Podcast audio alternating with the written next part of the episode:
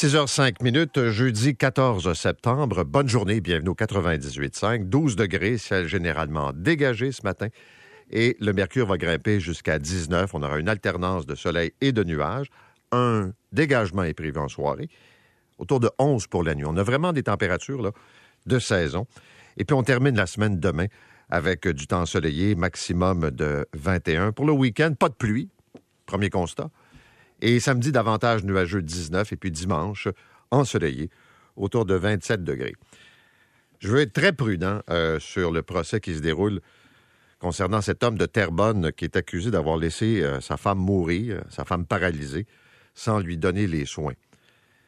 De façon générale, je suis toujours, comment je dirais ça, assommé de voir que des gens peuvent mourir à petit feu on parle de semaines et de mois. Et je ne parle pas de cette cause-là en particulier. Mais que une personne soit, entre guillemets, abandonnée, qu'il n'y ait pas personne de l'extérieur. Autrement dit, comment ça se fait qu'il n'y a pas de gens qui allument, remarquent que ça n'a pas de bon sens euh, l'état d'une personne? Comment ça se fait qu'il n'y a pas de plainte? Où est-ce qu'on l'a échappé? Je vous le dis, je fais attention parce qu'il y a un procès dirais d'autres choses.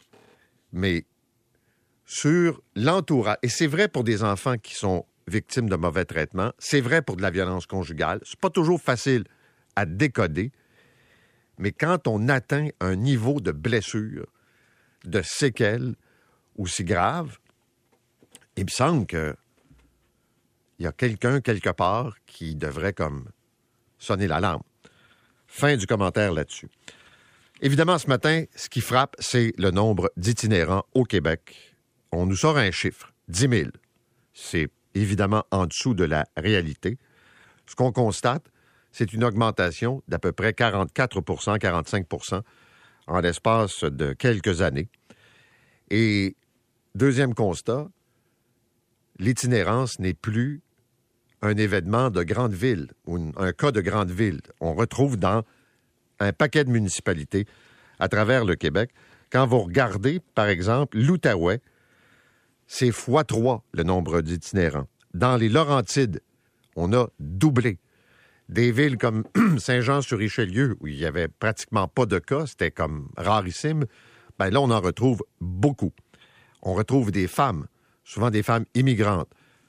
Le nombre d'Autochtones, évidemment, on le sait tous, est surreprésenté dans l'ensemble de la population euh, de ces itinérants. Qui sont-ils? Ils ont des profils fort différents, mais beaucoup d'entre eux ont fait l'objet d'une perte de logement. Ils n'ont pas été capables de, payer, ils ont été évincés, euh, ils ont été euh, chassés parce que le propriétaire récupérait le logement. Il y a des enjeux de consommation, on le sait, de santé mentale. On va parler avec le maire de Québec, Bruno Marchand, qui fait ce sommet demain sur l'itinérance. Et ça pose évidemment toute la question du logement. Le ministre Lionel Carman aussi sera avec nous ce matin. Il est attendu à ce congrès des villes, ce grand rassemblement. Et euh, qu'est-ce que Québec peut faire? Et ce que j'entends tout le temps, c'est un peu le même discours qui est de dire que les gens ne se parlent pas, que d'harmoniser puis de synchroniser l'État, la police, les groupes communautaires. Bon, et d'arriver à une solution concrète, c'est malheureusement encore un rêve plutôt qu'une réalité. Ce qui m'amène à vous poser euh, aussi ce matin la question du logement. Hier, le premier ministre Trudeau a dit qu'il faudrait que les villes nous aident à construire des logements. Il faudrait que les villes soient moins bureaucratiques. C'est pas la première fois qu'on entend ça. Cette espèce de lourdeur pour faire arriver des projets. Et quand vous regardez les chiffres sur euh, l'habitation, les chiffres qui ont été rendus publics hier, le Canada a besoin d'à peu près 4 millions d'unités, maisons, logements, d'ici 2030. C'est beaucoup, là, c'est 4 millions. Et quel est le critère? On veut que les prix se stabilisent et faire en sorte que les gens dépensent pas plus que 40% de leurs revenus pour l'habitation. Donc, augmenter l'offre, garder un contrôle sur les prix et rendre ça accessible. Et la situation, quand vous regardez l'ensemble du Canada, est assez euh, sévère à Montréal. La conséquence, c'est que les gens vont quitter Montréal parce que le prix de l'habitation, le prix du logement est trop élevé, puis ils vont essayer de trouver ailleurs. Ailleurs, ça augmente aussi, mais ils vont se pousser plus loin. C'est un réflexe normal. Et ça arrive au moment où M. Trudeau veut amener 500 000 immigrants par année, ce qui est une pression sur le logement. Et euh, beaucoup d'organismes le rappellent à M. Trudeau en disant c'est bien beau tout ça, là, mais vous, qu'est-ce que vous faites? Et là, Justin Trudeau, on le voit, plante dans les sondages. Poilièvre est en avance. Parce que Poilièvre a un discours qui est très, très, euh, disons, gros, là. C'est un discours populiste dans le sens où euh, je montre que je m'occupe de vous, là, puis je m'intéresse à l'inflation, au taux d'intérêt que vous payez, à l'épicerie, puis au logement. Pendant que Trudeau, lui, fait des voyages tout croche dans le monde, euh, il n'a rien fait pour l'habitation. Il parle, il dépense, mais ça ne change pas vos vies. Et là, Justin Trudeau, qui hier était avec son caucus, est obligé de montrer là, que je suis le premier ministre, puis on va y aller avec un plan en logement, en habitation solide. Puis on peut dire la même chose de Québec, là. La ministre de l'Habitation euh, est assez discrète. On ne la voit pas tant. Est-ce qu'il y a un, une stratégie en préparation? Je ne le sais pas.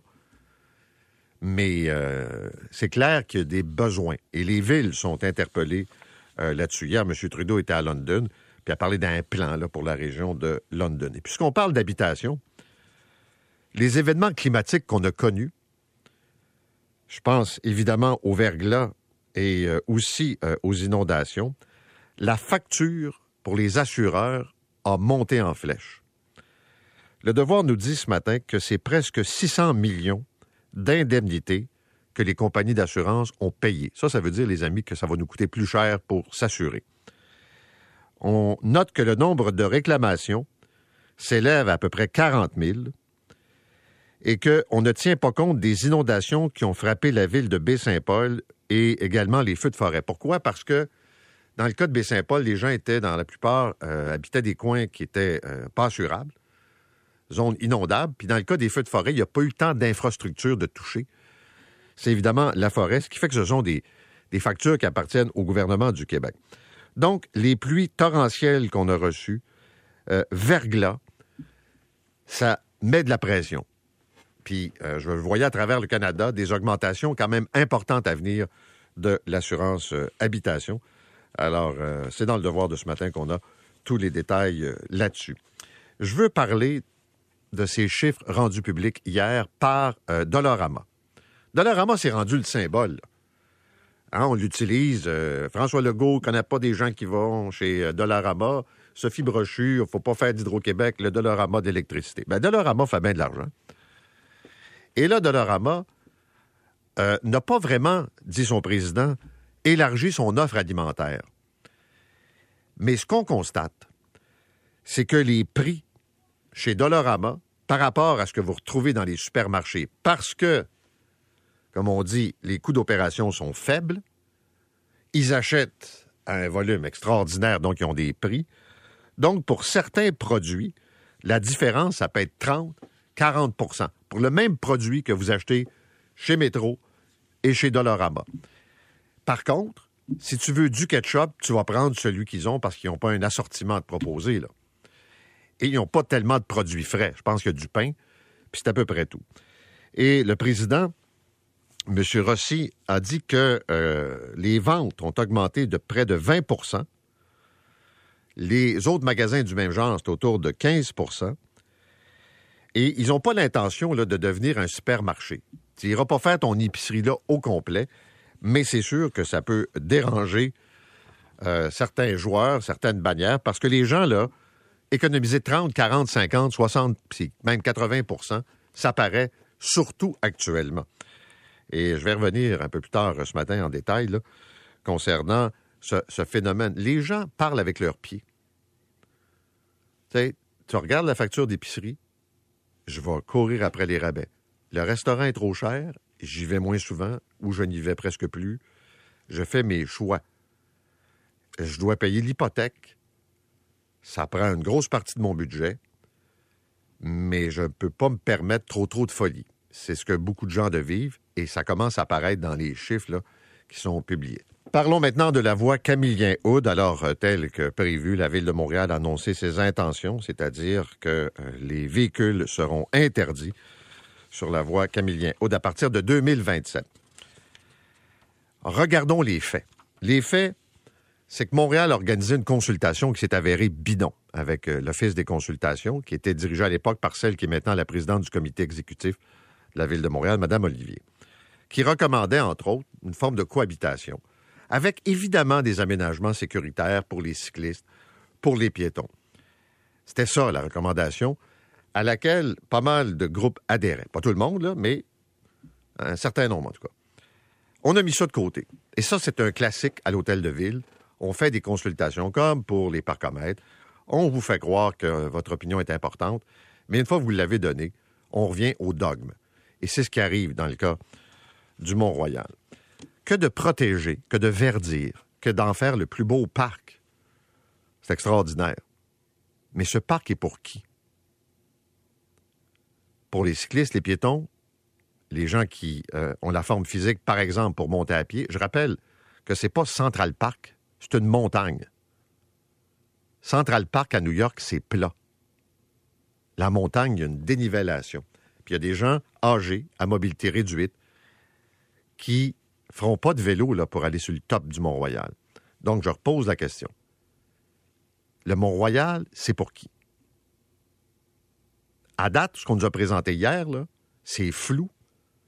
Ça ne convainc personne sur, par exemple, l'offre de transport en commun. Ce que j'ai compris, je peux me tromper, c'est qu'on va envoyer des autobus, mais là, à part les phrases creuses qui ne veulent rien dire, nous allons offrir une offre bonifiée, fluide. Je ne veux rien dire. Plus capable d'entendre ça.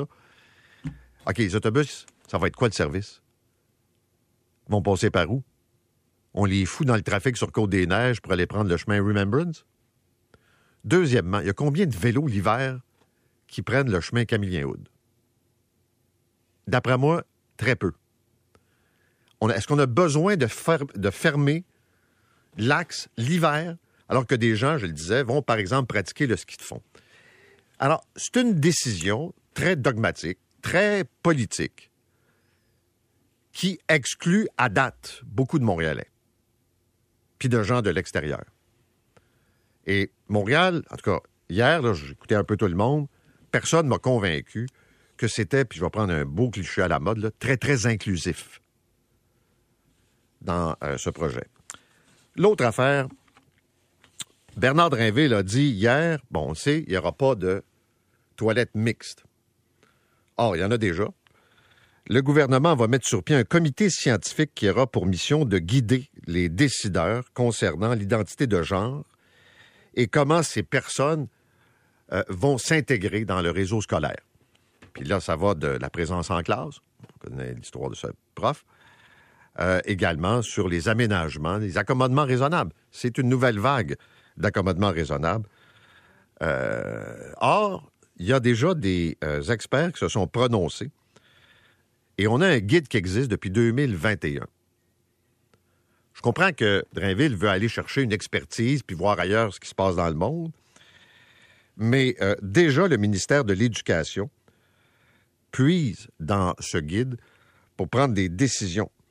Et là, on donne des exemples. Le code vestimentaire, euh, permettre à la personne trans de porter les vêtements qu'elle considère comme cohérents avec l'expression de son identité, prévoir des lieux d'intimité neutres. Encore là, quand c'est possible physiquement. Mais là, ce qui est aussi intéressant, c'est de voir la récupération politique. Mon ami euh, Louis Lacroix a parlé avec Éric Duhem. Éric Duhem, il cherche, depuis que la COVID est moins intéressante, puis qu'il y a peut-être moins de complots à l'horizon, là. Là, c'est son nouveau cheval de bataille. Les drag queens qui donnent des conférences ou qui font de la lecture dans des bibliothèques et, et, et, un peu à l'américaine, puis dans la droite canadienne, la présence de, par exemple, de gens de la diversité dans les écoles qui pourraient influencer nos enfants. Voici ce qu'il avait à dire. Les enfants peuvent commencer à explorer leur identité de genre entre 3 et 7 ans. Il y a combien de jeunes qui peut-être sont homosexuels justement puis qui vont ils vont dire non mais peut-être que je suis une fille ou pas sûr que les transgenres comme Michel Blanc ou euh, Aurore Rossol-Bouchard seraient invités. Je veux dire, ça me rappelle un certain discours à une époque où j'entendais des gens qui disaient d'abord que être gay, homosexuel, c'est une maladie mentale. Deuxièmement, que de côtoyer des euh, gays, ça pouvait contaminer les enfants. Ça pouvait les influencer. Puis là, on est en train de reprendre ce même genre de discours. Comme si c'était là des êtres qui pouvaient polluer l'esprit des enfants. Moi, j'ai bien de la misère avec ce discours-là que je trouve négatif. Je comprends que c'est une bouée politique, euh, mais ça fait dur. L'autre aspect politique aussi, c'est pas une grosse semaine pour Gabriel Nadeau-Dubois, là. Euh, comme on dit, il y a une limite à tenir des propos, puis le lendemain, continuer pour pas perdre la face et s'enliser. On le sait tous, il y a un appel de boycott pour Facebook et Instagram. Pourquoi je rappelle ça? Il y a une loi fédérale qui dit vous faites de l'argent avec la pub en partageant le contenu des médias qui perdent des revenus. Donc, on passe au fédéral une loi, puis on dit, ben, vous allez négocier des ententes de partage de revenus. Facebook dit, nous autres, parfait, on ferme ça, et c'est terminé. Plus moyen de trouver, et on sait qu'il y a beaucoup de gens abonnés qui s'informent sur Facebook, par exemple, et vous ne trouverez plus la matière première. C'est un boycott. Alors, réponse des médias, c'est de dire, on va faire des gestes symboliques, évidemment, on va mettre de la pression. Puis il y a la ministre du patrimoine, Mme Saint-Onge, qui essaie de négocier avec les géants. Mais là, de voir Québec solidaire dans la même cour que les multinationales du numérique. Et je vous présente un extrait de ce que Gabriel Nadeau-Dubois a dit hier. Je l'ai écouté quatre fois pour être sûr que c'était ça qu'il voulait dire. Avant de dire aux individus, aux entreprises, aux partis, faites des changez vos comportements, le travail du gouvernement, c'est quoi? C'est de faire des gestes structurants qui vont régler le problème. Donc, dans les deux cas, la crise climatique comme la lutte contre les GAFAM, je pense que les solutions individuelles sont insuffisantes. Et ce qui va faire la différence, c'est des gestes politiques structurants. Donc, le parallèle, il est là et on a exactement la même approche dans les deux cas. Non, la vraie vie, c'est que Québec solidaire a décidé de donner à ces multinationales de l'argent pour joindre les électeurs dans Jean Talon. Ce que fait le Parti libéral aussi. D'être sur Facebook pour l'instant, c'est une chose. Mais de prendre de l'argent quand on est supposé avoir des principes, puis de donner ça à des gens qui bloquent les médias québécois, ça veut-tu dire que Nadeau-Dubois a perdu des petits principes en cours de route? Les petits gestes pour l'environnement, me semblait que ça compte. Je comprends pas où il s'en va avec ses skis. D'abord, entre vous et moi, il n'y a pas de chance dans Jean Talon. Et là, il n'y a pas de position de principe, il n'y a pas. Non. Sais pas parce qu'on donne 500 pièces, mais donne-les pas le 500 puis le 1000 pièces. Tu vas être cohérent. Puis est-ce que les gouvernements peuvent faire plus? Évidemment. Et es en train de dire que les Québécois devraient peut-être pas recycler, le petit geste de recycler puis de composter? C'est au gouvernement d'avoir des politiques structurantes? Hey, sérieusement, là, les pas trouvés bien fort. 6h24. La Couronne Nord.